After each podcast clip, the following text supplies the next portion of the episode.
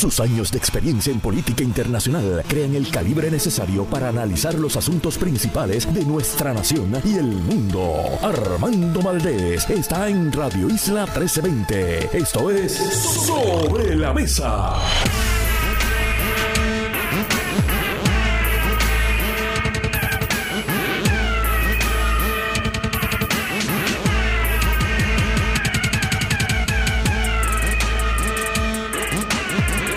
Buenos días Puerto Rico, soy Armando Valdés, usted escucha sobre la mesa por Radio Isla 1320. Hoy en Sobre la Mesa Luis Vega Ramos y Víctor García San Inocencio son nuestros analistas, nuestro panel de los lunes. Luis Vega Ramos, por supuesto, secretario general del Partido Popular Democrático, Víctor García San Inocencio, militante del Partido Independentista Puertorriqueño, ex representante. Ellos se sientan a la mesa y analizan todos los temas de el fin de semana aquí en Puerto Rico. Pedro García, alcalde de Hormigueros, estará con nosotros también.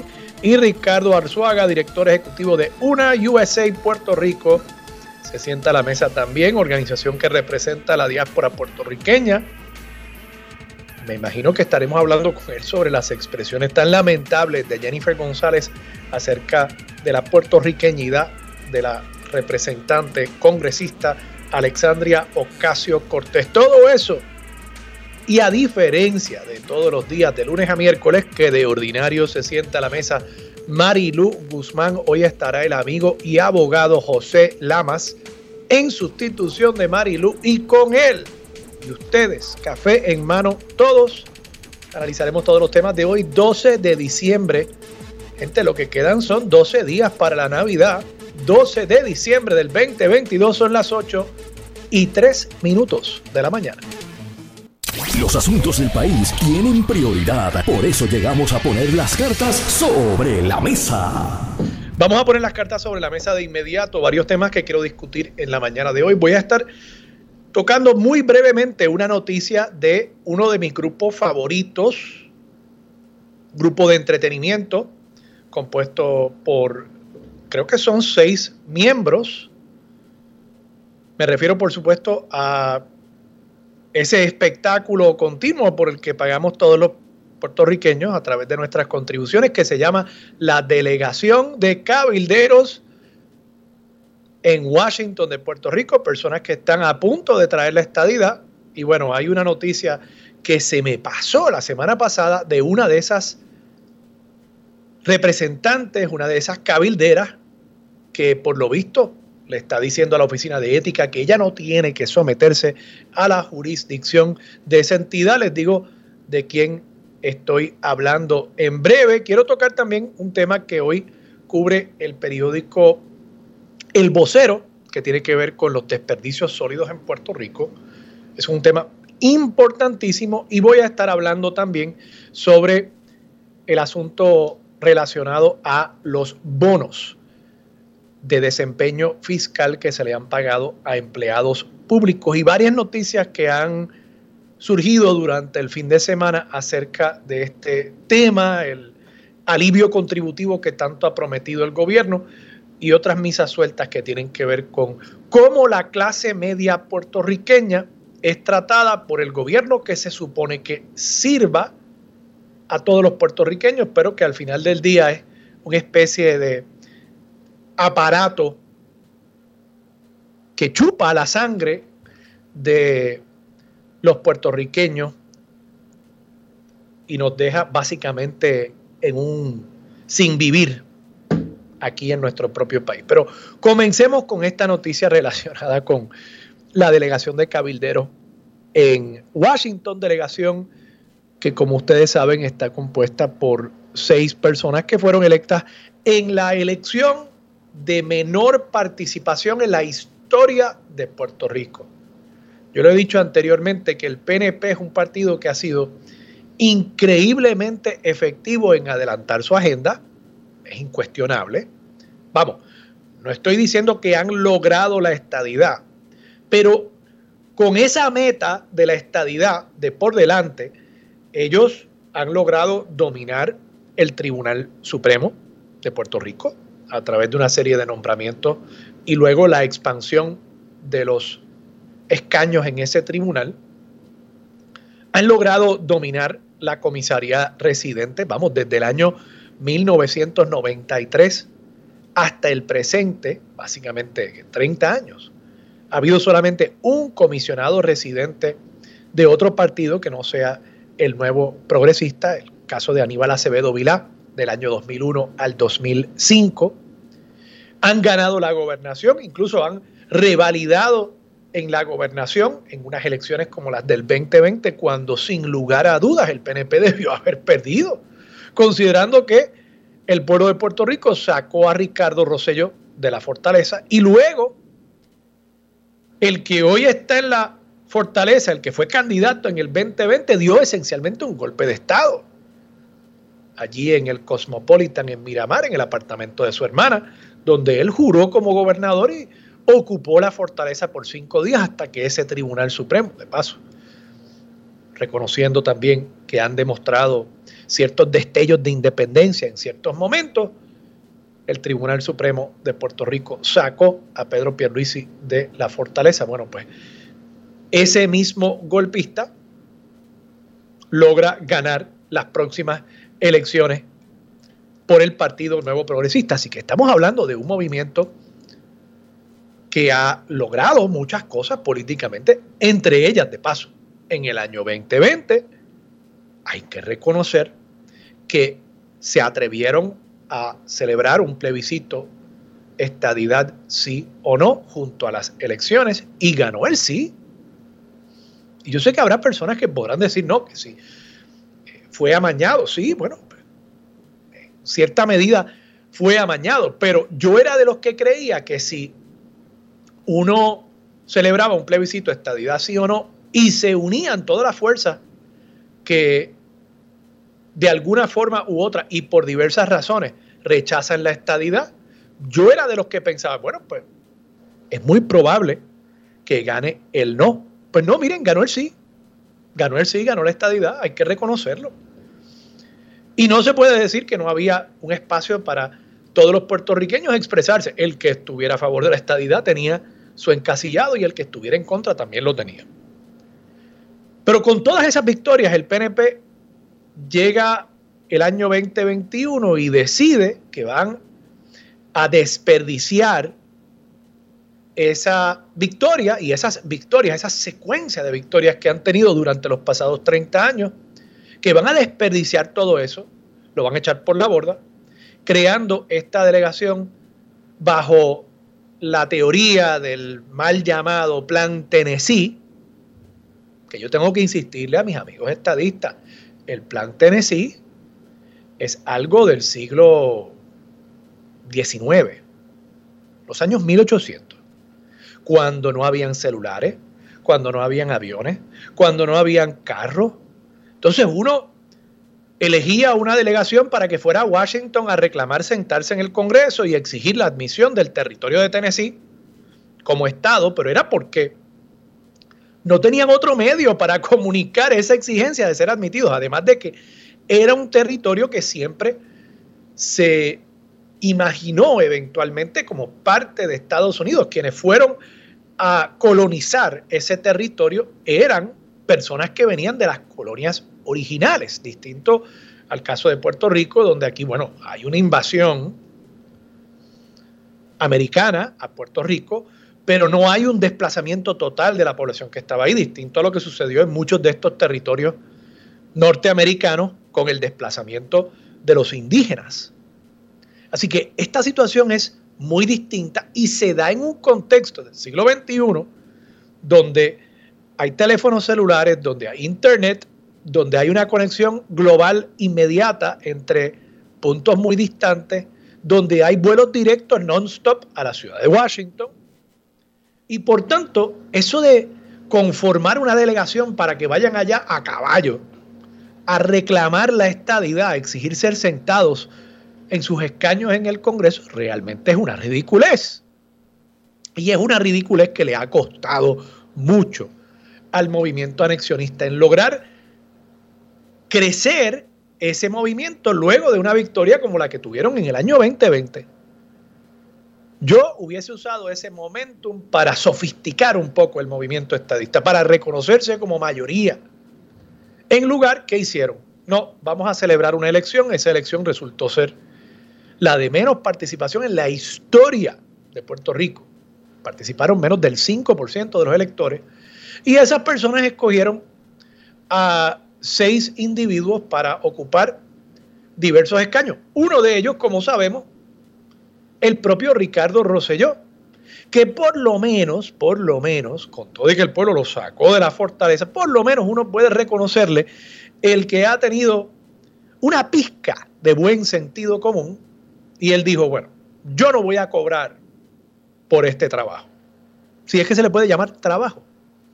Ahora, los otros cinco están cobrando, están guisando 90 mil pesos al año más 30 mil dólares en gastos, decíamos la semana pasada, que cada uno de esos salarios en combinación con los gastos que se le permiten, daría para contratar cinco trabajadores sociales. En momentos en que tenemos más de 10 mil querellas de maltrato infantil en el Departamento de la Familia que no se pueden atender porque no tenemos los trabajadores sociales para poder hacer eso. Pues, ahí está 120 mil cocos que se van pagándole el salario a Melinda Romero, a Zoraida Buxó, a Mayita Meléndez, a la cabildera desarticulada.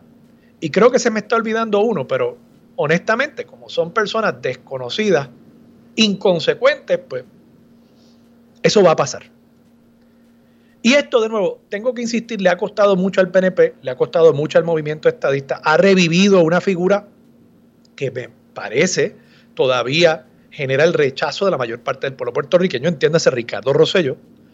Pedro Pierluisi, a pesar de querer adelantar esto como política pública para, supongo que satisfacer a la base del PNP, base que de paso no salió a votar en la elección, o sea que no me queda claro dónde está esa base, incluso del PNP, que reclamaba a gritos el que se celebrara esta elección y se conformara esta delegación. Pero bueno, lo hizo, pero lo hizo con las muelas de atrás no se organizó, políticamente dejó un vacío y ese vacío pues lo han llenado estas personas. Incluso una de estas personas, la cabildera desarticulada, ahora el Departamento de Justicia está tratando de sacarla y ella se dedica en todas sus redes y en todos sus medios de comunicación a criticar la gestión del gobernador Pedro Pierluisi, a llamarlo corrupto y a decir que el movimiento estadista esencialmente está muerto. O sea, esto es el caso típico de que el tiro le salió por la culata a Pedro Pierluisi y los tiros siguen saliendo. Melinda Romero. Melinda Romero, la oficina de ética está amenazando con multarla porque ella ha insistido en que ella no tiene que radicar informes ante la oficina de ética, informes financieros. Entonces, ¿qué sucede? tenemos aquí unos puestos que han sido creados por una ley mal redactada, mal redactada, hay que admitir eso, hay que decirlo, donde el Estado está pagando 120 mil dólares por individuo. Y entre el caso de Melinda Romero y el caso de la cabildera desarticulada, vemos cómo el Estado después de crear estos cargos y después de decidir que va a haber un desembolso de fondos públicos en estos cargos, el Estado no tiene manera de asegurarse de que estas personas estén haciendo un trabajo, ni de asegurarse que estas personas no tengan unos conflictos de interés, porque estas personas se creen que están por encima de la ley.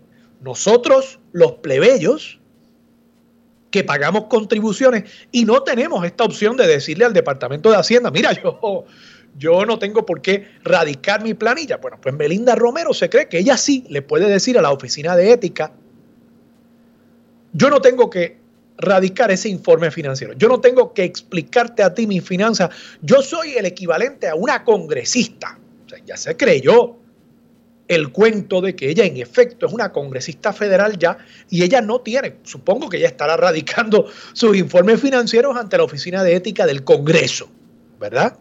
No, claro que no, eso no lo está haciendo tampoco. Ella lo que quiere es decirle a todo el pueblo de Puerto Rico, mire, yo estoy por encima de la ley, yo estoy por encima de ustedes, yo soy parte de la nobleza hereditaria puertorriqueña, yo soy hija de un ex gobernador y yo me merezco ganarme 120 mil dólares al año sin que yo le responda a nadie, sin que yo tenga que informar mi trabajo, sin que yo tenga que informar potenciales conflictos de interés, sin que yo tenga que limpiar la neverita de Prafa, ¿sí? porque yo me imagino que la directora de Prafa les dirá, mire, ustedes están ocupando espacio de oficina aquí y me han traído un salmón apestoso que lleva ahí cinco días en la nevera, mire, me tiene que limpiar esa nevera. No, Melinda Romero tampoco quiere limpiar la nevera. Ella no quiere reportarse a nadie. Ella es a law unto herself. Y este es el costo que ha tenido la mofa, la burla que genera cada una de estas noticias sobre este grupo de cabilderos. Es el costo que asume el PNP por, como les dije al principio de esta diatriba, el costo que asume el PNP por no saber ganar.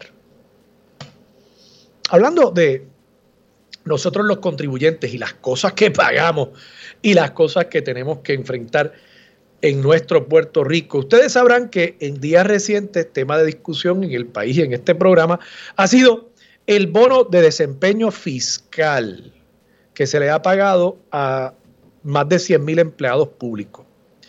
Y yo lo que quisiera reseñar sobre esto es que, primero, se paga el bono ha habido unos reclamos de algunos grupos de empleados públicos, principalmente de las corporaciones públicas, que no estaban bajo el título 3 del proceso de quiebra, bajo la ley promesa, y han dicho, es injusto que a mí no me den un bono también. Y los bonos de paso rondaban entre 3 mil a 11, 12 mil dólares, dependiendo de qué unión usted pertenecía. Y en respuesta a ese reclamo de injusticia de que Claro, a los empleados de las corporaciones públicas se les está pagando por su trabajo. No es que ellos están ahí esclavizados, no se les está pagando por su trabajo, pero como ellos han visto que otro tiene algo más que ellos, ellos dicen, es injusto que a mí no me den ese bono. Por esa lógica, pues eventualmente eh, llegaremos a la quiebra de nuevo, porque en las corporaciones públicas los salarios son más altos. Así que supongo que entonces a los empleados de las agencias del gobierno central se les ocurrirá reclamar que es injusto que en la Autoridad de Energía Eléctrica haya salarios más altos y habrá que aumentarle los salarios a los del gobierno central y se le dará otro bono y entonces en la autoridad habrá que dar el bono. Y en ese ciclo seguiremos aumentando los gastos del gobierno de Puerto Rico hasta que de nuevo lleguemos a otra quiebra. Pero resulta, la Junta le ha dicho a Pedro Pierluisi, quien en respuesta a este reclamo de injusticia dijo, bueno, pues vamos a darle un bono también a los que no le aplicaba. La Junta le ha dicho al gobernador, no, usted no ha identificado los fondos y no vamos a aprobar ese gasto. Y es por estas decisiones que a veces yo me cuestiono, ¿qué vamos a hacer cuando no esté la Junta? Sí, yo reconozco, la Junta es mala, la Junta es el ejercicio puro y duro del poder de la metrópoli en la colonia. Fabuloso.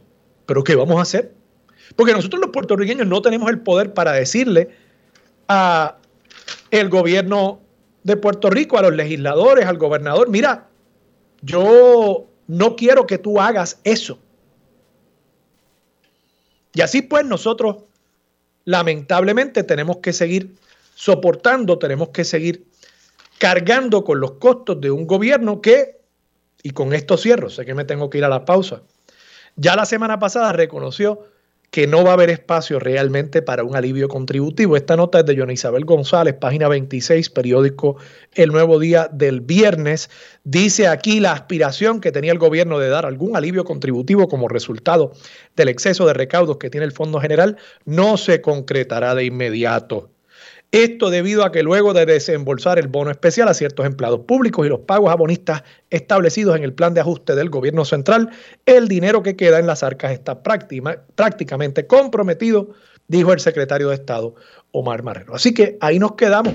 No se les ocurrió a los legisladores que había que darle alivios contributivos a los contribuyentes en la medida en que sobrara nuestro dinero. Ya se repartieron los bonos y los políticos insisten en que hay que seguir repartiendo más y más dinero del que no es de ellos, del que es nuestro, sin que nosotros tengamos nada que decir al respecto. Así están las cosas en Puerto Rico. Vamos a la pausa. Regresamos con más de Sobre la Mesa por Radio Isla 1320. Esto es Sobre la Mesa.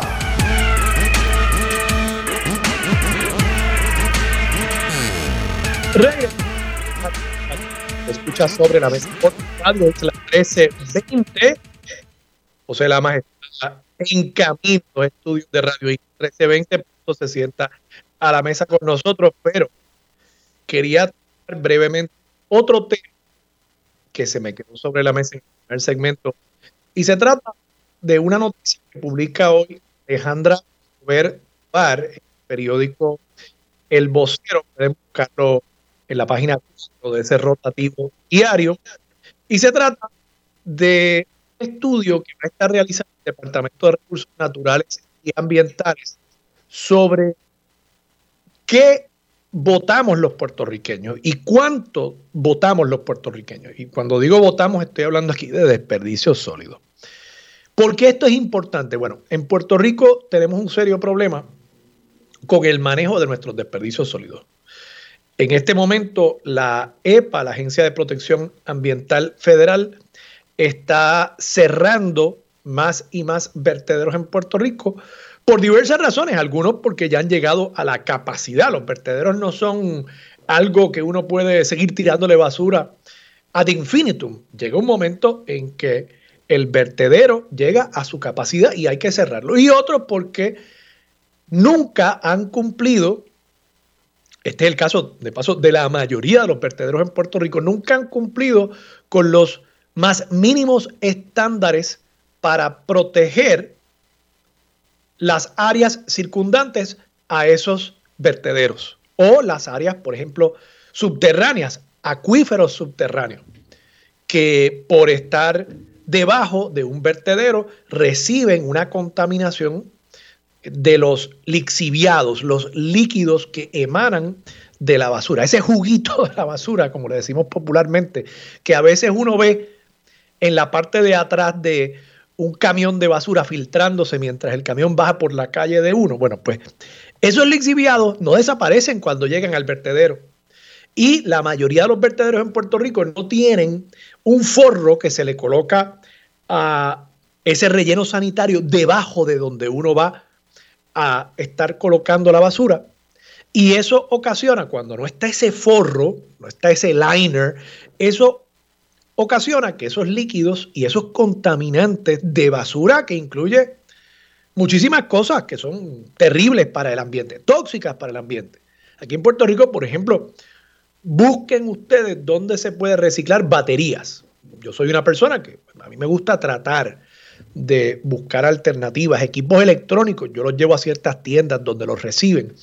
Pero para muchas personas, el acto de reciclar ciertos tipos de productos resulta en un inconveniente mayor porque realmente no hay muchos lugares que reciban equipos electrónicos, basura electrónica, baterías y otros tipos de desperdicios que generan mucho químico tóxico. Y todo eso, el ácido de la batería, se convierte en parte de esos liquiditos que van bajando y van contaminando el suelo puertorriqueño y eventualmente se van filtrando y llegan hasta los acuíferos. Y en Puerto Rico mucha gente cree que todo el agua en Puerto Rico viene de las represas, pero realmente también en Puerto Rico se utiliza mucha agua de acuífero, mucho pozo, y todos esos contaminantes de alguna forma u otra hay que lidiar con ellos para que no afecten a la población humana de nuestro país. Así que la EPA está cerrando vertederos en el país y nosotros seguimos generando basura como si fuera el año 1999. ¿Qué de paso? En Puerto Rico hay desde el año, si no me equivoco, 1992, una ley, la ley 70 del 18 de septiembre del año 1992, 92 gente, 30 años atrás, que establecía que Puerto Rico para el año creo que para el año 2000 ya debía tener un nivel de reciclaje de 35% de los desperdicios sólidos que se generan en el país.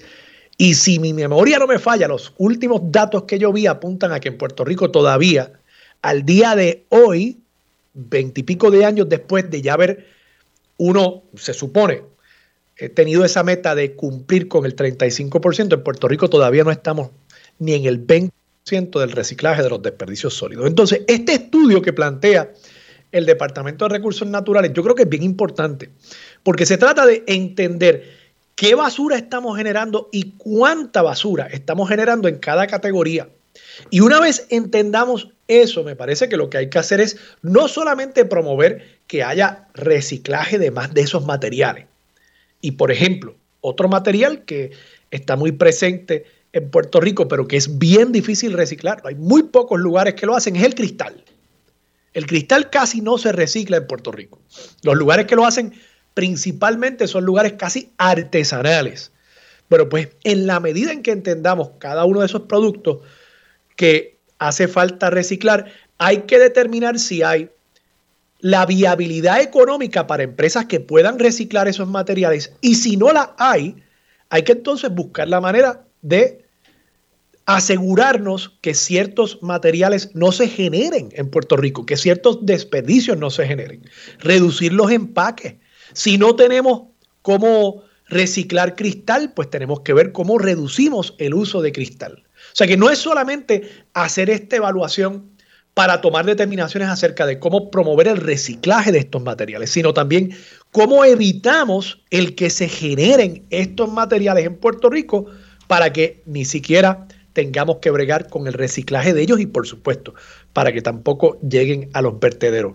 Mucho material en la industria de los alimentos preparados, por ejemplo, los contenedores de fondo, los contenedores de plástico, cómo nosotros recibimos a veces los empaques de afuera, cajas que vienen dentro de cajas, todo eso hay que evaluarlo y hay que legislarlo para que a Puerto Rico no nos lleguen tantos desperdicios. Requerirle a los que venden en Puerto Rico ciertos estándares para el empaque de productos, para la reducción de los materiales que se hacen en la manufactura de esos productos y de esa manera reducir la cantidad de desperdicios con los cuales tenemos que lidiar nosotros, que el costo de esos desperdicios de paso lo asumimos nosotros.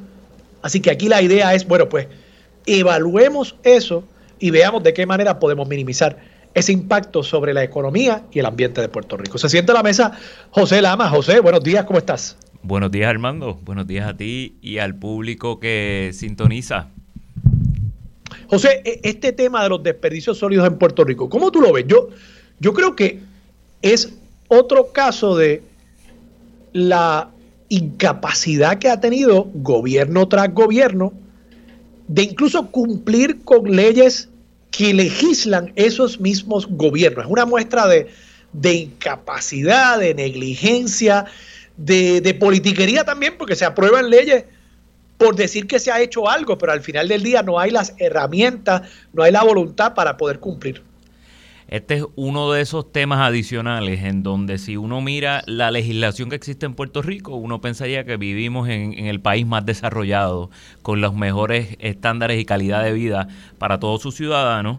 Eh, pero coincido contigo en que ah, falta mucho de ejecución y de puesta en implementación de todas estas políticas públicas. Eh, el tema de cómo nosotros producimos desperdicios eh, me parece que eh, tiene dos componentes principales. Eh, el primero, obviamente, tiene que estar enfocado en quiénes son las personas que producen, o sea, los ciudadanos, quienes vivimos en este país, y cuáles son las restricciones y algunas que el gobierno debería imponer al tipo de consumo que, existe. Y te doy un ejemplo. Eh, hace poco se, se celebró el, año pasado eh, como una buena noticia la legislación de que se iba a prohibir las neveritas estas de foam para el uso en la playa. Eh, ¿Por qué? Porque son hechas de un material que no se va a, poder eh, degradar o que no se va a poder integrar en, el medio ambiente y se va a convertir en un contaminante natural para, las playas, para las costas, para toda la biodiversidad marina que, ahí existe. Eh, y en ese sentido, Recordando que Puerto Rico es una isla que está en el medio del Caribe y que tiene unas limitaciones geográficas en cuanto a cómo puede eh, llevar a cabo el manejo de sus desperdicios, la única solución real a este problema que no implique una carga adicional o para nuestra eh, sociedad, nuestras tierras o para otros países, que es lo que termina ocurriendo en muchos países eh, en donde han tratado de darle una solución a, este, a este problema, es que cambiemos la mentalidad con la cual nuestra ciudadanía consume. Yo pienso que en Puerto Rico debieran existir leyes que manden eh, la utilización de productos que no sean de un solo uso que son la mayor parte de lo que genera los desperdicios en Puerto Rico. Eh, y, y, en esa línea, en la medida en que se genere una conciencia de cómo podemos consumir, sin descartar todo eh, lo que consumimos eh, de manera muy rápida y convertirlo en basura que tenga que estar enterrada o en una pila o en algún un, centro de estos de, de manejo de desperdicios, pues tendremos un país que va a ser más saludable porque no va a estar lleno de basura, que eventualmente algo se tiene que hacer con toda la basura que se genera no solamente en Puerto Rico, en nuestra región, el Caribe, en el resto del mundo. José, vamos a la pausa. Cuando regresemos quiero hablar contigo sobre este tema de los bonos de desempeño fiscal y las expresiones que han hecho diversos funcionarios gubernamentales sobre este tema. Y más que eso, quisiera que nos sentemos a pensar por un momento qué hacemos después de la Junta. O sea, cómo nos aseguramos de que esto no vuelva a pasar, porque yo veo a los funcionarios del gobierno comportándose como si eh, la barra estuviera a punto de cerrar, han dicho last call y están pidiendo todas las cervezas y todo el ron. Y el problema es que la resaca le da al pueblo después. El dolor de cabeza nos toca a nosotros. Con eso regresamos aquí en Sobre la Mesa por Radio Isla 1320.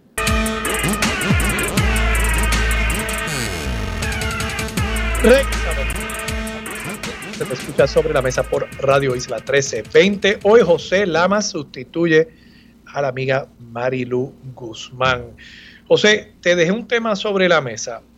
La Junta de Supervisión Fiscal negoció con los acreedores un bono de desempeño fiscal que sería pagado a los empleados públicos y que, según entiendo, por los próximos cinco años, en la medida en que haya un sobrante sobre las proyecciones de recaudos que hace el Estado, se pagaría este bono a ciertas clases de acreedores, empleados públicos y también algunos bonistas.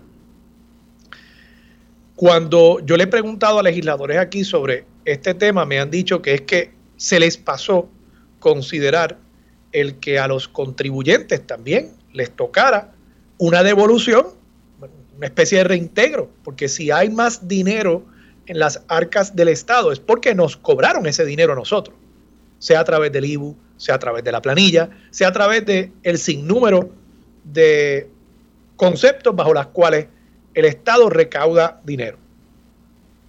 El gobernador ha dicho que él hubiese querido y le solicitó a la Junta incluso el poder darle un bono especial a agencias que no estaban cubiertas bajo el plan de ajuste de deuda. La Junta ha dicho que no. Y como indiqué, el secretario de Estado y director de AFAF, Omar Marrero, dijo la semana pasada que como resultado de esos pagos de bonos, pues ya realmente no queda dinero para poder hacer una reforma contributiva que implique alivios para la gente. Y mientras todo esto pasa, yo pienso, las leyes laborales en Puerto Rico lo que han hecho es precarizar al trabajador, particularmente en el sector privado. Las contribuciones siguen aumentando. No hay un alivio contributivo. Y yo he insistido en innumerables ocasiones en este programa que esto es muestra de cómo el pueblo de Puerto Rico está al servicio del gobierno, en lugar del gobierno está al servicio del pueblo. Y más que nada, mi pregunta es, la, Junta le ha dicho al gobernador, mire, usted no tiene de dónde pagar ese bono que usted quiere pagarle ahora a los empleados que no estaban cobijados por el plan de ajuste. ¿Quién va a tener ese rol? ¿Qué, ¿Qué, entidad va a tener ese rol cuando la Junta se vaya? Porque los políticos, por lo visto, en la medida en que tengan chavos en el bolsillo, chavos nuestros, van a querer repartirlo. Claro, y, especialmente este tipo de, repartición que es el, candidato a la reelección por el, por el partido de gobierno repartiendo cheques a potenciales votantes, que es un bloque, un bloque importante de votantes, que son los empleados y las empleadas de gobierno. Eh, así que creo que ahí, ahí hay un, un, mal inherente o un peligro inherente en cuanto a la función eh, gubernamental cuando se es candidato y se mira eh, el gasto público como una herramienta de campaña. Que eso es lo que está ocurriendo al, final de cuentas y esa fue la petición que hizo. Pedro Pierluisi. La petición que hizo fue permítame hacer eh, donativos de campaña yo a, la, a, la, a, los potenciales votantes. Y en ese sentido, lo, lo, entiendo tu punto de que es potencialmente peligroso, muy peligroso, eh, que no exista una, un, frente para hacerle eh, un detente al, al gobernador. Eh, pero es que esa ha sido la historia del país, Armando. Eso ha sido lo que nos ha traído a donde estamos, que el gasto público ha estado más enfocado en la inmediatez del momento en que se vive y en las consecuencias político-electorales de cómo se hace el gasto público, más allá de cómo se convierte en servicios para las necesidades que tiene la ciudadanía. Eh, pero eso no deja de también convertir en preocupante el hecho de que eh, en, Puerto Rico hoy día se puede hablar de estos bonos por dos cosas. Primero, porque la Junta de Control Fiscal funciona a base de una mentalidad transaccional. Y todo lo que estamos viendo son transacciones que hace la Junta y la Junta en su negociación para la aprobación del plan de ajuste de la deuda hizo una transacción con determinados grupos. Y la, esa transacción era pues si hay unos sobrantes a ti te va a tocar estas cantidades de dinero. Pues eso ocurrió en la mentalidad transaccional que es una mentalidad que no está enfocada en las necesidades plurales de la sociedad puertorriqueña, sino en cuál fue el negocio el, que yo hice con determinado grupo, pues estas son, estos son los, los resultados eh, necesarios de, de, eso. Lo segundo, Armando, es que esto solamente ocurre porque hay unos sobrantes porque hubo unos recaudos eh, que excedieron las proyecciones, porque hay unas inyecciones de fondos federales que son artificialmente, eh, que, incrementan artificialmente la economía puertorriqueña y que no van a durar por décadas por, venir. Así que eh, estamos hablando de un problema o, una oportunidad, como uno lo quiera ver, que es de este momento y que como nosotros como sociedad y como gobierno decidamos lo que va a ocurrir con esos sobrantes o esos eh, dineros adicionales, pues va a marcar lo que vamos a hacer cuando no estén que posiblemente sea después de esos cinco años donde ya no va a haber bono especial para repartir y en donde vamos a tener que como quiera seguir pagando las otras obligaciones que son resultado de esa mentalidad transaccional de la Junta también, que va a ser el incremento en el pago de la deuda, que va a ser el incremento en el pago de las utilidades que se están reestructurando.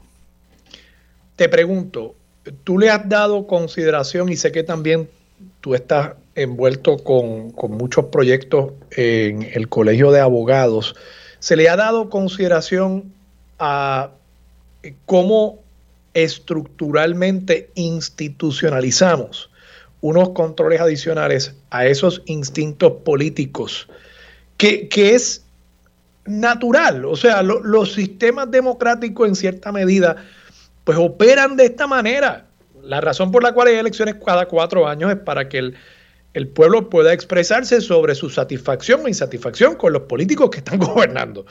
Y, un resultado casi natural de eso es que los políticos van a querer complacer a los electores que ellos entienden que ellos pueden movilizar a las urnas. ¿Cómo los complacen? Bueno, pues ahí entramos en una serie de consideraciones teóricas y prácticas eh, que podríamos estar aquí todo un semestre hablando sobre eso. Pero en ese sentido, ¿cómo nosotros institucionalizamos algunos controles? Yo he planteado, por ejemplo, que como en muchos estados de Estados Unidos y en otros países también, establezcamos que cualquier aumento o contribución nueva tenga que aprobarse en un referéndum.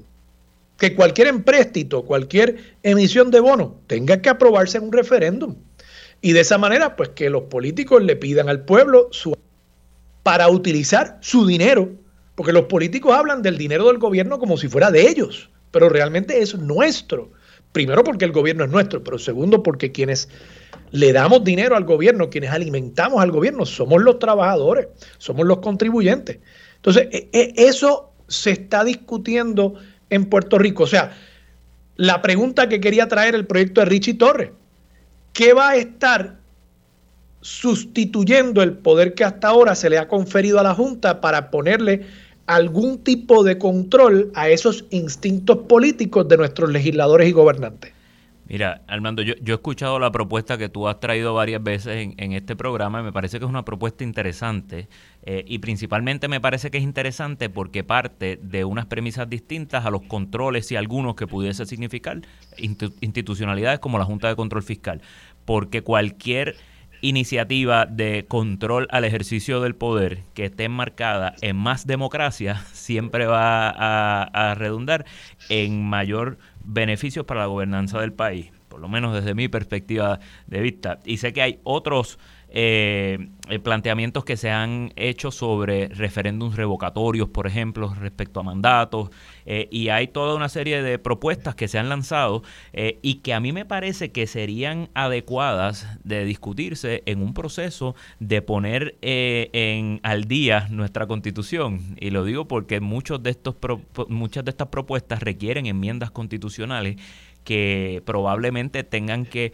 sobrepasar ese límite que establece nuestra constitución de que solamente se puedan presentar en, en, referéndum tres propuestas de enmiendas, en cuyo caso pues habría que convocar a una asamblea constitucional de, no de estatus, sino una, una, asamblea constitucional para enmiendas a la constitución, que eso es un mecanismo que está dentro de nuestra eh, constitución vigente. Y yo soy de las personas que pienso que las constituciones hay que ponerlas al día. Yo no, no pienso que después de 70 años debemos seguir interpretando el mismo documento cual eh, estuvo vislumbrado en aquel momento, aunque yo sé que hay jurídicas que lo ven distinto. En Estados Unidos interpretan la constitución hoy día como se interpretaba hace más de 200 años. Eh, pues yo creo que eh, yo, yo, soy de la escuela que piensa que, que, que, no, que hay que mirar lo que está pasando con las constituciones alrededor del mundo, particularmente en el Caribe en Latinoamérica, en donde en las pasadas décadas casi todas las constituciones se han repensado y han planteado soluciones innovadoras para problemas eh, similares a los que nosotros enfrentamos hoy día y que eso es parte del proceso democrático que nosotros necesitamos de cara al futuro. Mirar nuestra institucionalidad constitucional, mirar cuáles son las salvaguardas que ahí están para tener más y mejor democracia y cómo podemos desarrollar y elaborar mecanismos para ponerle frente a los abusos del poder que no impliquen autoritarismo ni más colonización como las instituciones que tenemos hoy día con la Junta de Control Fiscal. Estamos de acuerdo en eso. Yo creo que en efecto la solución es más, no menos democracia. Hay que confiar en el pueblo. Yo sé que quienes se oponen a este tipo de propuestas dicen, bueno, pues nunca más se haría un empréstito, nunca más se aumentarían las contribuciones aun cuando hubiese proyectos necesarios. Miren la experiencia, sí se aprueban, pero requiere entonces que los políticos justifiquen sus posiciones. Requiere una conversación, requiere un diálogo. En lugar de una imposición desde arriba, requiere crear una coalición para gobernar. Y yo creo que eso es lo que hace falta en Puerto Rico, que ampliemos la gobernanza para que realmente gobierne una mayoría y no simplemente un gobernante electo por 33% del pueblo. José, vamos a la pausa, regresamos con más de Sobre la Mesa por Radio Isla 1320. Muy bien, amigo y amiga. Próximo en, Radio Isla 720, converso con el secretario general del Partido Popular Democrático, Luis Vega Ramos y con el abogado independentista, ex legislador también, Víctor García San Inocencio. que vamos con el resto del programa. Los asuntos de toda una nación están sobre la mesa. Seguimos con el análisis y discusión en Radio Isla 1320. Armando Valdés, esto es Sobre la Mesa. Muy buenos días nuevamente. Yo soy el licenciado José Javier Lamas. Estoy hoy sustituyendo a la querida amiga Marilu Guzmán, que se encuentra en gestiones profesionales, eh, y estuve en la mañana conversando con el amigo, también abogado, Armando Valdés, sobre distintos temas importantes para, para el país y sobre eh, gobernanza, eh, que es un tema tan importante y, y tan en desarrollo en tiempos modernos con todo lo que está pasando con la Junta de Control Fiscal. Pero como les adelanté en el segmento, en esta, en esta parte del programa vamos a conversar, o voy a conversar, con el amigo Luis Vega Ramos, que es secretario general del Partido Popular Democrático, y con Víctor García San Inocencio, abogado independentista, activista del Partido Independentista Puertorriqueño y al igual que el compañero Vega Ramos, ex legislador ambos. Entiendo que los tengo los dos en línea. Buenos días a ambos.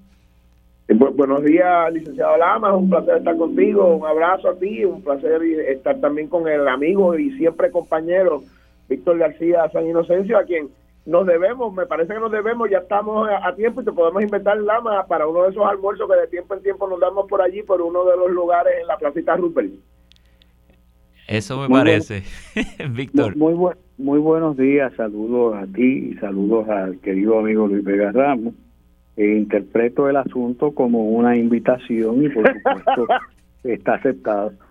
no hay problema, yo alzo las manos y con gusto, y con gusto coordinamos para que los tres vayamos. Muy bien, pues eh, buenos días a ambos nuevamente y, principalmente quería tomar, tocar dos temas con ustedes. Eh, que son dos temas que me parece que son importantes. Primero, retomar la conversación que tenía con Armando eh, en cuanto a, esa, a ese no que le dio la Junta de Control Fiscal mediante una carta al gobernador de Puerto Rico en su intención de extender este, esta especie de bono agrandado, ese bono especial por desempeño fiscal a ciertos empleados públicos, pero no a todos.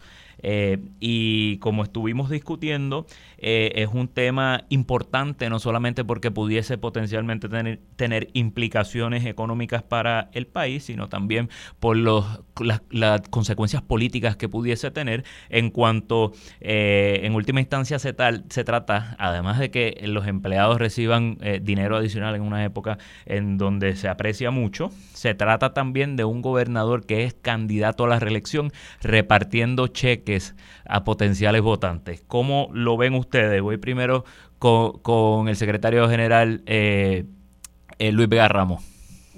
Me, parece que lo que estamos viendo aquí es una crónica de una pantomima eh, este, y obviamente de un trabajo en conjunto entre la Junta de Control Fiscal y, el gobernador, todos sabemos de, de, la, de la estrecha relación de Pedro Pierluisi con la Junta de Control Fiscal, de hecho fue su abogado y, eso pues se ha discutido públicamente la, hace dos semanas tuvimos un ejemplo clarísimo de cómo la Junta de Control Fiscal y el gobernador estaban eh, eh, jugando ajedrez y estrategia juntos con todo el asunto de la renovación del contrato de Luma. El gobernador aguantó los detalles hasta el último momento. De hecho, nunca se los dio ni al pueblo ni a los representantes del interés público para que a última hora la Junta, con una carta cinco minutos antes de la reunión de, de, de la, la Autoridad de Alianza Público-Privada aprobara, sin autoridad legal para hacerlo, pero aprobara la renovación del contrato y en cierto sentido pues le, le, le, acabara, le acababa de amarrar las manos no solo a los integrantes del, del, del, eh, los representantes de interés público, perdón, sino pues al pueblo de Puerto Rico con esta renovación que en mi opinión es ilícita.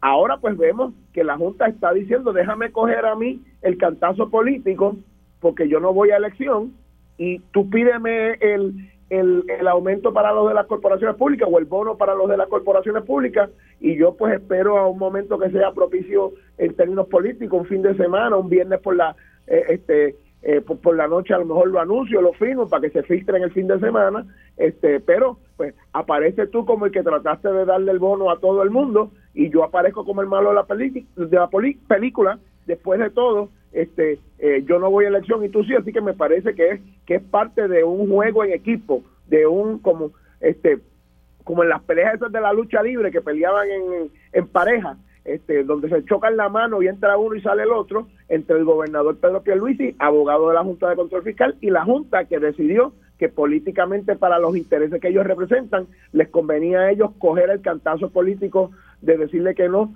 a estos empleados públicos, a estos trabajadores y trabajadoras puertorriqueñas y que apareciera el gobernador como el que trató de conseguirle ese bono a ellos también. Víctor García San Inocencio, ¿es esto un pitcher y catcher entre el gobernador y la Junta como plantea Luis Vega Ramos? Bueno, este, esto es un poquito más profundo. Sabemos que la rogativa que salió a Washington en maridaje para buscar la ley promesa y la Junta de Supervisión Fiscal fue del Partido Popular y del PNP, el gobernador del Partido Popular y el comisionado residente del PNP, eh, que era Pedro Pierluisi.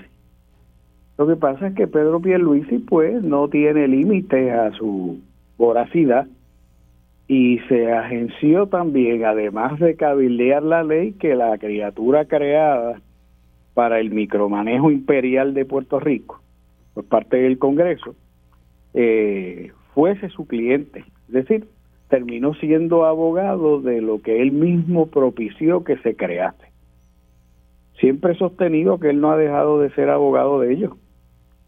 De hecho, se comporta como si en lugar de haber sido electo por el pueblo de Puerto Rico, hubiese sido electo por la Junta de Supervisión Fiscal a quien a quien responde, aunque de vez en cuando, siguiendo el ejemplo de la lucha libre, eh, que menciona Vega Ramos, eh, pues, pues hacen las piruetas y los aguajes que se hacen en la lucha libre. Eh, así que, eh, sí, es pitcher y catcher, pero aquí ha habido otros pitchers y otros catchers. Y eso no se puede borrar de la historia ni reescribirlo. Eh, así que cumplo con mi función de, ¿verdad?, de, de recordatorio. Eh, hablo de la frase micromanejo imperial, porque es que lo que nosotros nos hemos sacado aquí es una, una oficina de la extremosidad de derecha del Congreso más republicano imaginable posible, aunque, aunque consentido por un presidente demócrata, eh, con una junta que es simplemente un comité de cobro, una, una oficina de cobro para una deuda que gran parte de ella eh, no era legal y no era exigible jurídicamente y se está pagando a muy buen precio para quien prestó, para quien prestó especulativamente, particularmente esos préstamos que se le hicieron a los fondos buitres en el cogobierno de dos cuatrienios de Fortuño y García Padilla. O sea, esto, esto hay, hay, que contextualizarlo. Y la Junta ha maniatado a este país por los próximos 30 o 40 años. Eh, si es que eso de alguna manera no logra eh, desfacerse. Es un entuerto horrible, es una hipoteca que pesa sobre, sobre nietos y bisnietos eh, por varias generaciones. Y entonces, pues, en un, en un incidente al parecer pequeño, 80 millones de dólares, pues se combinaron para que para para la administración darlo y la junta rechazarlo. Un aguaje. Pero lo triste del caso es que se combinaron la administración legislativa y gubernativa para haber llegado a un acuerdo anteriormente para que los sobrantes que se generan de lo que nos cobran a todos, repartirlos de una manera en particular a un grupo específico y no a todos los contribuyentes puertorriqueños. Así que esa esa también está esa raya está detrás de ese tigre. Claro, esto es un tigre con rayas rojas y con rayas azules. Luis Vega Ramos, estamos ante un tigre que tiene rayas rojas y azules y esto es el resultado del bipartidismo institucional puertorriqueño que nos trajo hasta esta situación. perdóname, pero la pregunta fue obligada del comentario de, Víctor. y, con gusto contestamos, obviamente en el Partido Popular, institucionalmente, cuando se aprobó promesa, la posición fue en contra. Eh, la Junta de Gobierno del Partido Popular Democrático aprobó varias resoluciones en contra de, su, de su aprobación. Eh, los, los exgobernadores y miembros de la Junta, Rafael Hernández Colón y Aníbal Acevedo, cabildearon intensamente en contra de la, de la aprobación de promesas. Sí, el dato histórico es que al final el gobernador García Padilla eh, este avaló su aprobación entendiendo que quedaba el mecanismo verdad del state pero, para que estemos claros la posición institucional del Partido Popular y la mía personal pues, pues también la conoce todo el mundo hicimos todo lo posible para que aquello eh, no se aprobara precisamente por el mundo que estamos viviendo ahora porque lo estábamos este eh, previendo quizás no lo pudimos ver en toda su complicación en toda su crudeza pero teníamos claro que, esto no iba a ser algo positivo eh, eh, para Puerto Rico y en ese sentido me parece que, es importante que el registro esté claro. Ahora, dicho, dicho eso, vamos, vamos a estar claros de qué son estos sobrantes. Estos sobrantes son producto de la inflación enorme que está viviendo el país, que aumenta, particularmente por el IBU, los recaudos. Y en ese sentido, este, el discutir honestamente y yo no puedo decir que el gobernador está discutiendo esto honestamente porque todos sabíamos, ya los, lo vimos con, el, con, la renovación de Luma. Hay un pitcher y catcher, como tú decías, eh, este eh, entre Luma y, entre la Junta, perdón, bueno, entre la Junta, entre Luma y el gobernador, Pierluisi, eh, esto era para que el gobernador quedara bien para la foto, dijera que estaba buscando este eh, eh, eh, este, este reembolso o este bono adicional, que, que digo, es un reembolso, porque vamos a estar claros, este sobrante que se da es producto de la inflación que hemos tenido por muchos factores, por la pandemia, por la situación económica de Puerto Rico, por la guerra entre Rusia y Ucrania, por toda la situación que estamos viviendo, pues eso ha aumentado de una manera, digamos, artificial los recaudos, particularmente del IBU, y entonces ahora que hay estos sobrantes, pues hay que buscar maneras de devolverle a la gente, sí, lo que se, en, en alguna medida se le ha cobrado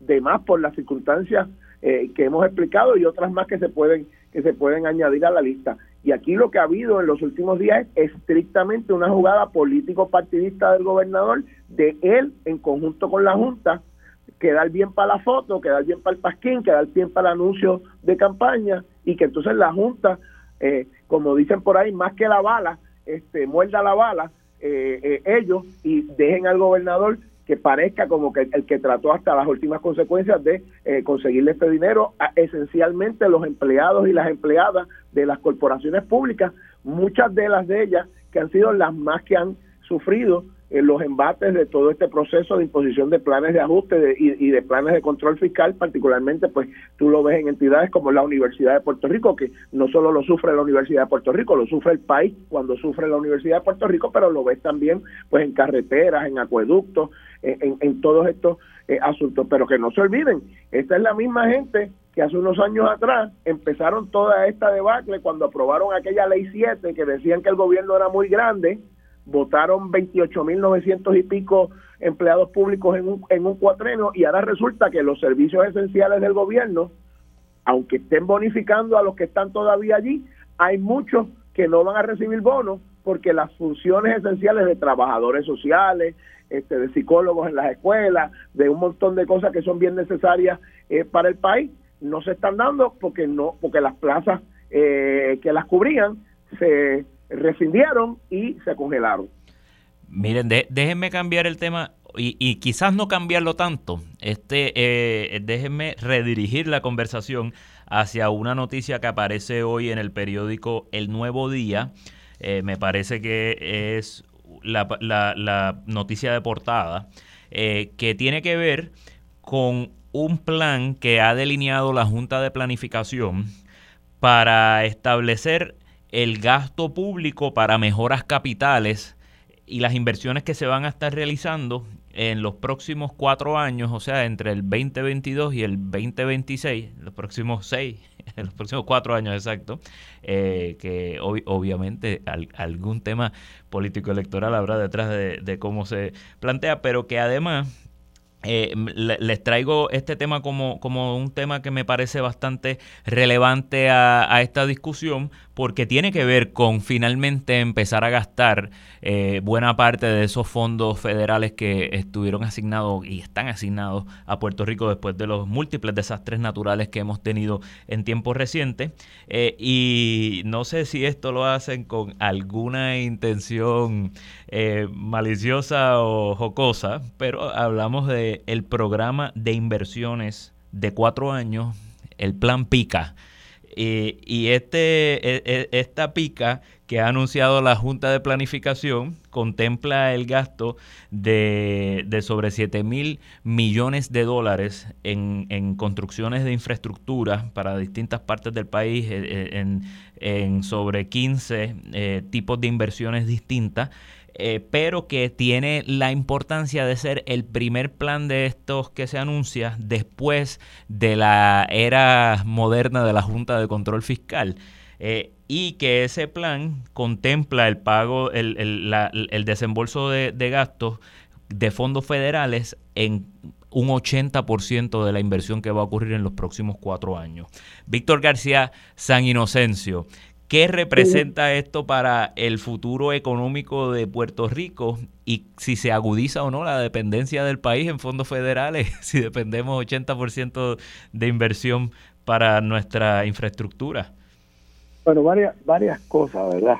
Aquí parece que hay muchos cuadriláteros de lucha libre. Eh, mm. vimos cómo chocaron mano García Padilla y la Junta del Partido Popular cuando él decidió ir a apoyar la creación de la ley promesa y la Junta y la Junta de Gobierno del Partido Popular hizo el aguaje de, estar en contra. Eh, pues tremendo, otro, otra, otro ring, otro cuadrilátero de lucha libre. Pero vamos ahora al tema, al tema de la Junta y del plan PITA. Eh, yo creo que ahí hay muchos números que tienen asterisco eh, y que deben tener asterisco porque eh, yo no sé si hay garantía de que los fondos que aquí queremos entender a los que se ha obligado el Congreso de los Estados Unidos están tan fijos y tan perfectamente situados como nos lo quieren representar. Y eso es un tema que hay que atender con con mucha con mucha atención, ¿verdad? Con mucho, perdón por la redundancia, pero hay que concentrarse mucho en ese problema. Los republicanos que ahora controlan la Cámara de Representantes, eh, yo no sé si le van a dar paso a algunas de las partidas que todavía necesitan ser asignadas, refrendadas o reasignadas por el Congreso en el próximo bienio. Eso es un primer problema. El, segundo problema es que eh, el suero de brea que inunda a esta administración es de tal naturaleza que ellos siempre están hablando de los proyectos que están eh, que van a hacer que van a hacer de SER del verbo ser y que van a hacer el problema es que desde el plan del plan hasta la implantación pasa un montón de tiempo el huracán María ocurrió hace cinco años eh, y mira por dónde andamos. Eh, realmente no han no han asignado ni no han logrado poner a correr ni siquiera es que hayan completado. No han logrado poner a correr ni un 5% del dinero. Así que cada vez que se atrasan por su pésima administración y su pésima gestión porque no tienen porque es que tristemente no tienen personal competente para hacerlo o en número suficiente, pues ponen en un hilo y en puntos suspensivos y en asterisco esas asignaciones. Eh, lo del tema de la dependencia, pues a nadie, a nadie debe, debe sorprender que cuando el cometido histórico de los dos partidos del Tigre de rayas roja y azul ha sido fomentar la dependencia, eh, ganar elecciones a base de la dependencia y a ver quién es el mejor postor hacia la dependencia, no nos debe extrañar que la Junta de Planes, de la Junta de Planificación, haya adoptado el modelo del tigre rojo y azul, que dicho sea de paso, me perdonan los tigres, esto no es ni un gatito recién nacido, aunque tiene colmillos de y dientes de tiburón. Luis Vega Ramos, esta, eh, esta eh, inversión que anuncia eh, la Junta de Planificación significará que finalmente van a correr los miles y miles y miles de millones de dólares que el gobierno de Pedro Pierluisi espera gastar para su reelección?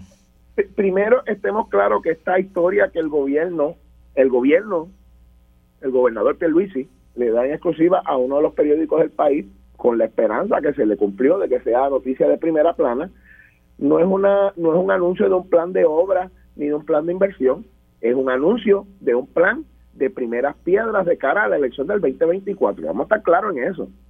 eso, eso, es lo, eso es lo que están anunciando hoy, que van a tratar de tener al gobernador Pierluisi pala en mano, pico en mano, este, con la tijera en la mano, cortando cinta, tratando de poner primeras piedras o, o, o, primer este, batida de, de, un, de un saco de cemento de cara a la campaña electoral del 2024, particularmente cuando hay una posibilidad alta que pueda hasta tener primarias internas en el partido en el partido nuevo progresista porque se rumora verdad que la comisionada residente Jennifer González no ha descartado la posibilidad de correr eh, a la gobernación. Así que estemos claros esto es un ejercicio publicitario de campaña política de las fuerzas de Pedro Pierluisi para anunciar un plan de, de, primeras piedras y, no necesariamente que nada de esto va a estar eh, construido y funcional eh, este, para que para la necesidad o para el disfrute del pueblo del pueblo de Puerto Rico. Dicho eso eh, Víctor eh, dice mucha verdad cuando habla de la incompetencia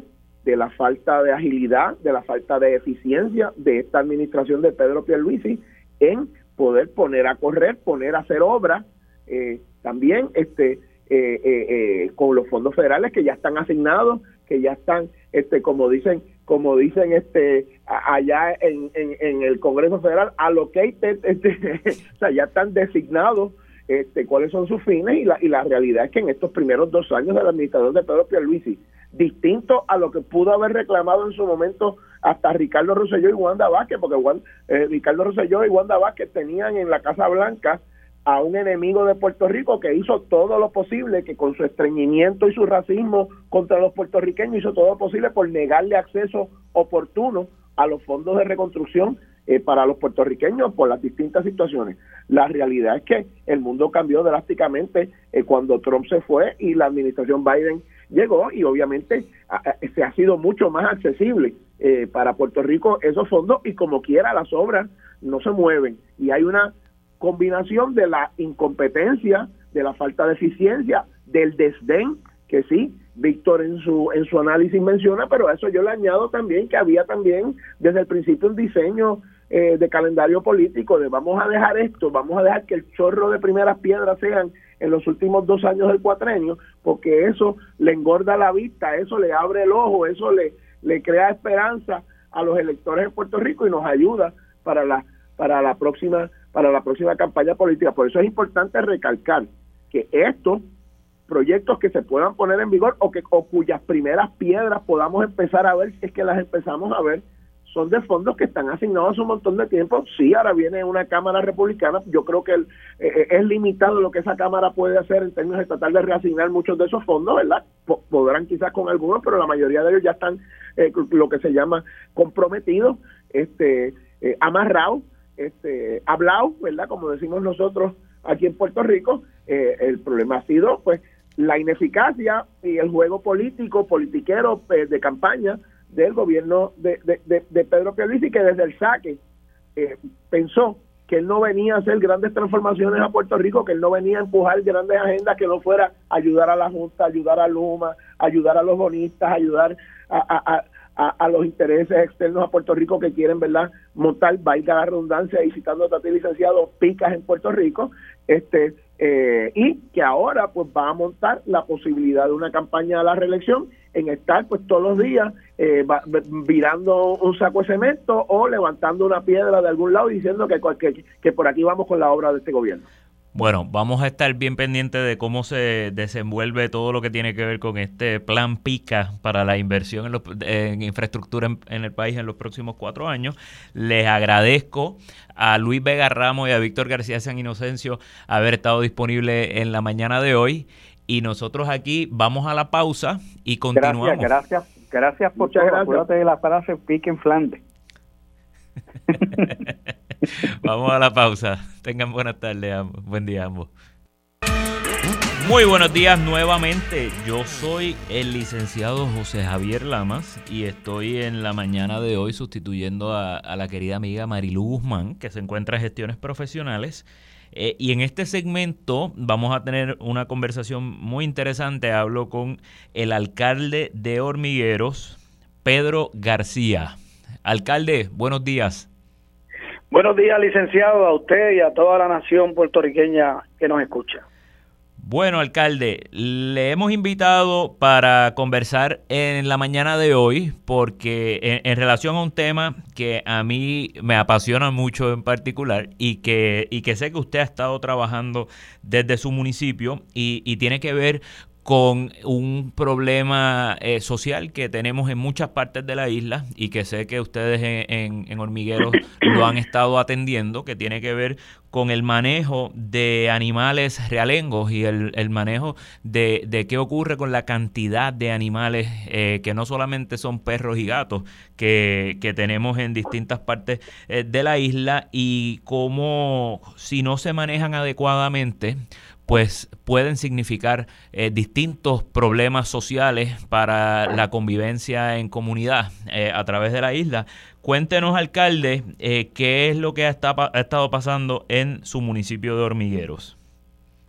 Bueno, mira, tú sabes que la ley nos impone a los municipios este, recoger, ¿verdad? perritos rialengos, gatos y últimamente hasta monos, cerdos vietnamitas que andan por ahí sueltos en nuestras calles en nuestras comunidades, eh, eh, caimanes, iguanas, claro, la ley no nos impone recoger caimanes e iguanas, pero yo te lo traigo como un ejemplo porque parecería que en nuestro país cuando se nos sale, cuando, cuando algo nos crea ya eh, una crisis, es que comenzamos a actuar, ¿verdad? Y nosotros en Hormiguero hemos venido desde el 2006 trabajando unas ordenanzas municipales, en el caso de Hormiguero la ordenanza número 50, eh, ordenando, ¿verdad?, cómo usted puede cabalgar eh, en las calles municipales o dónde usted puede mantener un equino, eh, si en su casa, en una finca, cómo lo puede mantener eh, de manera que sea, que sea seguro para su uso y para la comunidad. Y entonces,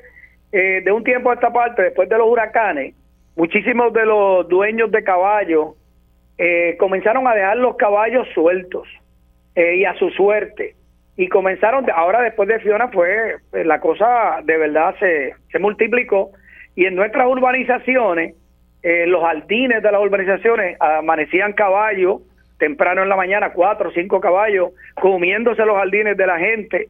He habido en la carretera número dos, jurisdicción de hormigueros, este corredor eh, que, que de verdad es un corredor muy, muy transitado entre hormigueros y Mayagüez yo le voy a llamar a esto zona metropolitana hormiguero en Mayagüez porque el tránsito es espeluznante. Pues ha habido, ha habido muchos accidentes con caballos sueltos. En la madrugada se salen a la número 2 y eh, un carro los impacta. Ha habido accidentes serios que gente a, casi pierde la vida. Y entonces tenemos que proteger la vida y la propiedad de nuestra gente. Ya no podemos permitir el que estos caballos, porque cuando ocurre un accidente, Lama, no aparece el dueño, no, el caballo no es de nadie, pero tenía una soguita que se que se, se partió y el caballo se fue o están en manada eh, caminando por las calles comunidades de nuestro pueblo. Es decir, que nosotros reforzamos entonces esa ordenanza 50, ¿verdad? Con, con lo siguiente, mira lo que hicimos, mira lo que hicimos, rápidamente te, te reseño. Pues mandamos a comprar un, un carretón que nos costó 7 mil dólares, un carretoncito que no tiene la estructura para, para eh, transportar el caballo. Así que compramos entonces eh, más de cuatro mil dólares en materiales para que nuestros soldadores en el taller de soldadura de nuestro municipio pudiera construir sobre ese carrito que compramos y que costó siete mil dólares. Ya como ves hay una inversión de once mil dólares ya eh, y se construyó este carretón, lo, lo identificamos bien para control de quino, ¿verdad? Y rumiantes también, porque a veces aparece un toro o una vaca también en medio de la calle y el municipio tiene que intervenir. Pues, eh, y comenzamos un proyecto con la Policía Municipal de Hormiguero y Manejo de Emergencia a salir a las comunidades a evitar esos accidentes, a todo caballo suelto que encontremos en la jurisdicción de Hormiguero, no, no, ¿verdad? Lo, lo, lo, lo incautamos y lo llevamos a un lugar que también preparamos. Tuvimos que hacer un, en unas siete cuerdas que tiene el municipio, que ya teníamos unos ranchones bastante eh, en condiciones, pues hicimos un, eh, unos establos de caballos, un lugar donde tener los caballos. Y allí los llevamos, tenemos ahí seguridad, le compramos heno, le compramos alimentos, eh, le damos agua y tenemos una persona o varias personas del municipio que lo cuidan. Y tenemos que, que contratar también eh, un veterinario que esté disponible para que si el caballo se enferma cuando está bajo nuestra custodia podamos atenderlo. Es decir, que es una gran inversión que el municipio está haciendo, pero lo tenemos que hacer porque se nos sale de control como se salieron del control eh, los monos en todo el área suroeste, los cerdos vietnamitas y nadie hacía nada. Y pues tenemos que hacerlo. Y la gente, pues hay que ponerle multas. Ahora, con toda la experiencia que estamos teniendo en este proceso que se está dando, pues estamos eh, haciendo una nueva eh, ordenanza municipal con unas multas particulares, eh, vamos a identificar los dueños de los caballos, por ejemplo, estos que ya hemos recogido y que tenemos en nuestro área de establos, esos caballos los vamos a dar en adopción a personas que ya han venido al municipio y nos han dicho, mire, alcalde, nosotros nos podemos llevar el caballito para nuestra finca, lo vamos a tener cercado, se le hace eh, un documento, se le toma foto al caballo, ¿verdad? Se identifica a la persona donde lo va a tener, por si acaso ese mismo caballo luego aparece otra vez en la calle, sabemos a quién vamos a buscar. Pero la gente está ayudándonos, la gente está cooperando masivamente con este proceso. Alcalde, y déjeme intervenir brevemente para decirle que yo le felicito por este programa y por la forma particularmente en que se está manejando. Eh, y le confieso que cuando primero escuché del programa, siempre que escucho de este tipo de programas, me da un poco de susto porque sé que muchos de, los de los programas que en el pasado se han implementado lo que contempla es al animal, eh, pues sacarlo de la calle y ponerlo a dormir. No, el animal no tiene la culpa, ¿verdad? Correcto, correcto, correcto. Y creo que es una manera muy humana que habla muy bien de, de cómo nosotros, eh, los, los seres humanos, debemos acercarnos a otros seres vivientes y creo que eh, la forma en que lo, han planteado de, identificar un espacio, de alimentarles, de incluso estar en gestiones para que haya eh, cuidados veterinarios para, lo, para, esto, para estos animales eh, y que inclusive exista por lo menos la, la, intención o programas dirigidos a que se puedan eh, restablecer en otros espacios con personas que puedan atender estos animales, pues habla, habla bien de, de ese tipo de, de programas y creo que se deben replicar en el futuro, alcalde.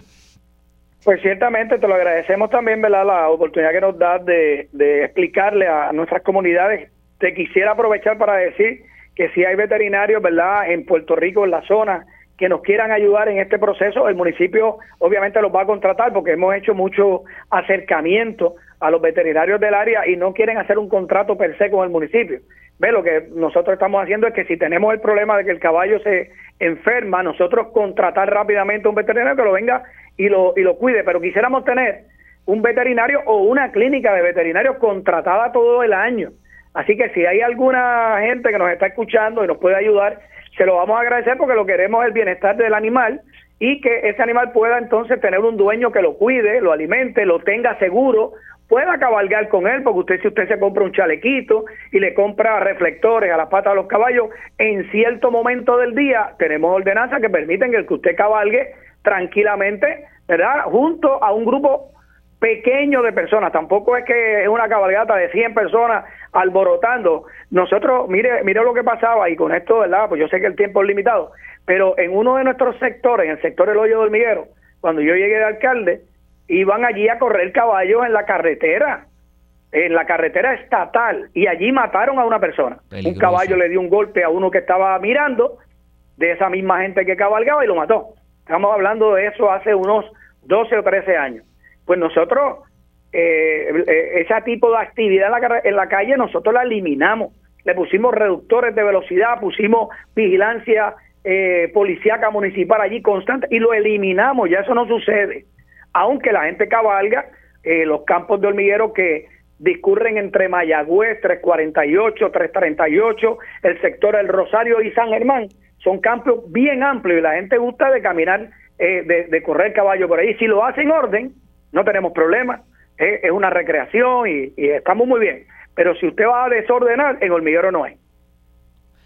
Muy bien, alcalde. Pues yo le agradezco que haya estado disponible para nosotros. Le agradezco que esté implementando eh, un programa tan importante como este. Y a la gente que nos escucha y que sintoniza, si usted va a, a tener animales, si usted va a tener particularmente caballos, y usted quiere asumir esa responsabilidad, sepa que es una responsabilidad y sepa que el manejo que usted tenga de, de, su animal pues tiene consecuencias para el resto de su comunidad y que no puede simplemente abandonarle y como mencionó el alcalde, puede incluso llevarle a ustedes eh, multas o, sanciones el que usted eh, sea negligente en el cuidado de ese animal o que lo abandone como un animal realengo. Vamos a hacer la pausa y cuando regresemos de la pausa eh, continuamos, vamos a conversar con, con Ricardo Arzuaga de UNA USA Puerto Rico.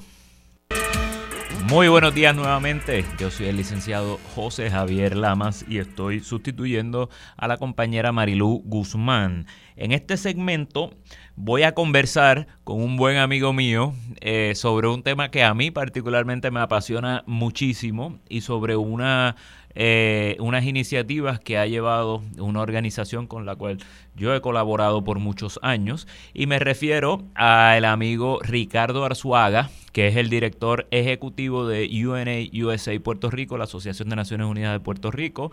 Eh, buenos días, Ricardo. Buenos días, José. Muchas gracias por la invitación. Muy bien, Ricardo. Primero, eh, para el beneficio de los radioescuchas, eh, ¿Qué es UNA USA Puerto Rico? Bueno, UNA USA son las siglas de United Nations Association of the United States of America. Es una organización que está bajo la sombrilla de la Fundación de Naciones Unidas, o sea que se encarga eh, de, mantener un contacto no solamente con, con los gobiernos, sino con la sociedad civil y el sector privado alrededor del mundo. Bien, y sé que en tiempos recientes, eh, Ricardo, se ha estado trabajando intensamente desde, desde la asociación con los objetivos de desarrollo sostenible, la Agenda 2030 que son estos 17 objetivos que se han desarrollado desde las Naciones Unidas para adelantar desde una perspectiva global eh, pues un desarrollo en el mundo que sea pues sostenible, que, implique eh, una, un mejoramiento en las condiciones de vida paulatinas de todo de todas las personas que eh, habitan en este mundo, pero que además tienen implicaciones para Puerto Rico y, quiero que nos hables un poco de qué son estos Objetivos de Desarrollo Sostenible, los ODS, y cómo estos tienen impacto o deberían tener impacto en nuestra isla.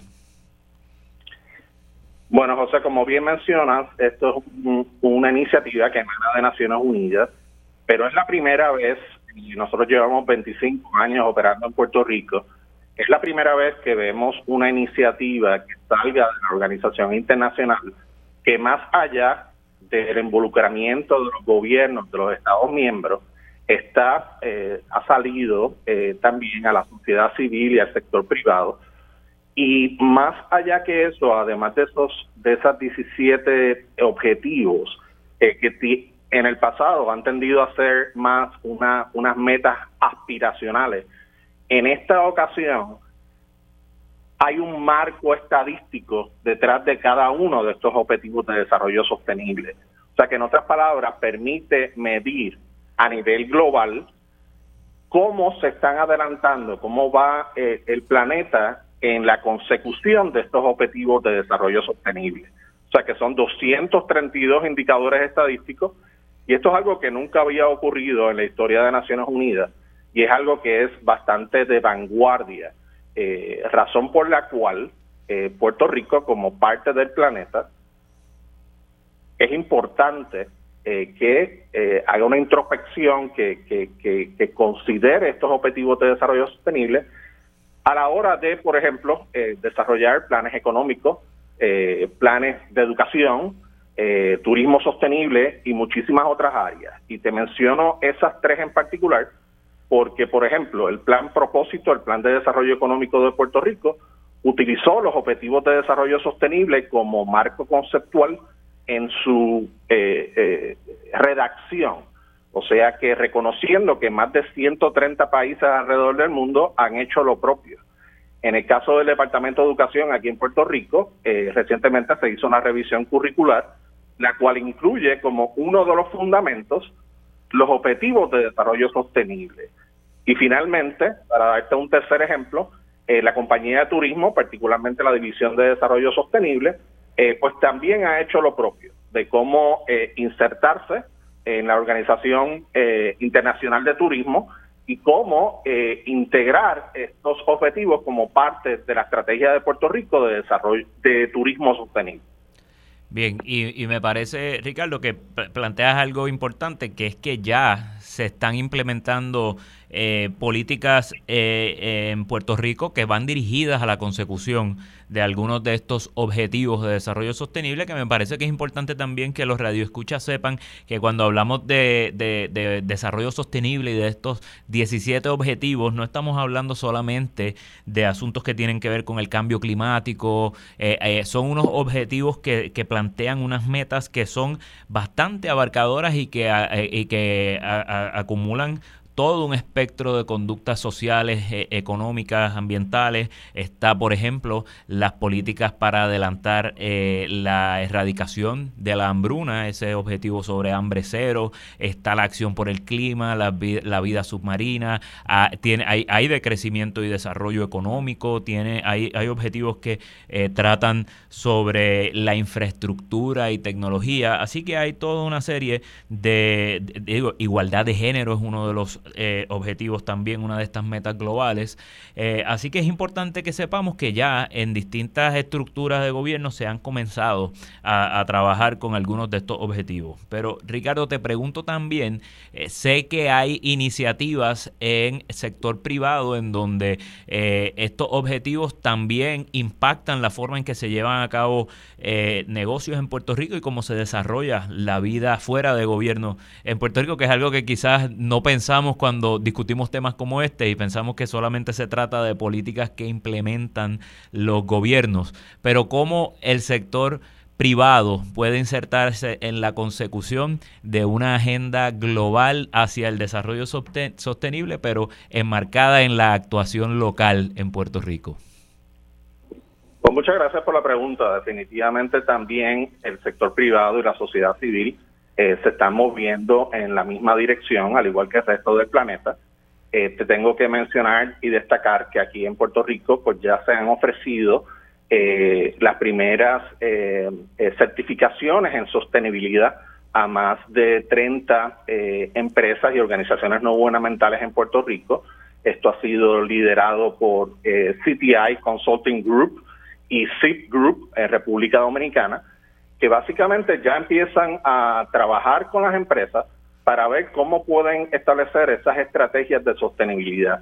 En Puerto Rico vemos cómo, hoy mismo yo estaba leyendo un artículo sobre cómo los patronos eh, eh, siguen destacando lo difícil que se les hace el reclutamiento de empleados y una de las razones es que esta eh, nueva generación, este, este, este esta oportunidad que nos brinda eh, los objetivos de desarrollo sostenible eh, están en la mente, en el ADN de esta nueva generación que quieren trabajar en un lugar donde se sientan que precisamente adoptan estos objetivos de desarrollo sostenible en, términos generales y los ponen en práctica en sus operaciones. Esto es algo que requiere pues el compromiso al más alto nivel de las empresas. Una de las iniciativas que, más conocidas en el mundo en esta dirección es el Pacto Global de Naciones Unidas y lo que hace es que las empresas se puedan ser parte de este de este pacto que incluye a más de 10.000 compañías que son parte de, este ecosistema, pero les requiere que sometan unos informes, unos KPIs o Key Performance Indicators, de qué están haciendo específicamente sus empresas para adelantar los objetivos de desarrollo sostenible. O sea que es en el mismo espíritu que te mencioné inicialmente, de tener data, que esto no sea una cuestión de relaciones públicas, eh, sino que verdaderamente, bueno, pues qué están haciendo, cuán, cuán, qué número de su, de su liderazgo eh, son mujeres, eh, cómo atienden sus comunidades, cómo comunican lo que están haciendo, también es súper importante para las empresas. Y en el caso de la sociedad civil, te tengo que destacar muchísimos ejemplos que podría, pero la limitación de tiempo no nos permite hoy, pero te dejo saber que ya se ha establecido pues, un grupo de trabajo sobre los objetivos de desarrollo sostenible que agrupa a más de 100 entidades en Puerto Rico, eh, de gobierno, de la sociedad civil, del sector privado, en esta dirección de la consecución de los objetivos de desarrollo sostenible. Y, en, y para darte un ejemplo concreto reciente, eh, la Fundación Comunitaria va a estar eh, elaborando un informe local voluntario que en otras palabras lo que nos deja saber es cómo va Puerto Rico en la consecución de estos objetivos de desarrollo sostenible que como bien dijiste, eh, solamente tres de ellos tienen que ver con el medio ambiente. El restante eh, tienen que ver con los otros temas más abarcadores también eh, que nos aquejan como sociedad en Puerto Rico, en nuestra apreciada isla. Ricardo, eh, muchas gracias, Ricardo Arzuaga. Eh, estuve conversando con Ricardo Arzuaga de UNA USA Puerto Rico. Creo que es un tema eh, muy importante el, tema de la consecución de los objetivos de desarrollo sostenible. Si usted no conoce lo que, es, lo que son estos objetivos, yo le invito a que usted lo, lo busque en, en, cualquier computadora, entre en Google y ponga ODS 2030 o escriba Objetivos de Desarrollo Sostenible. También pueden comunicarse eh, con, la Asociación de Naciones Unidas a través de unausapr.org. Se escribe unausapr.org. Eh, yo soy el licenciado José Javier Lamas. Ha sido un gusto estar con ustedes esta mañana.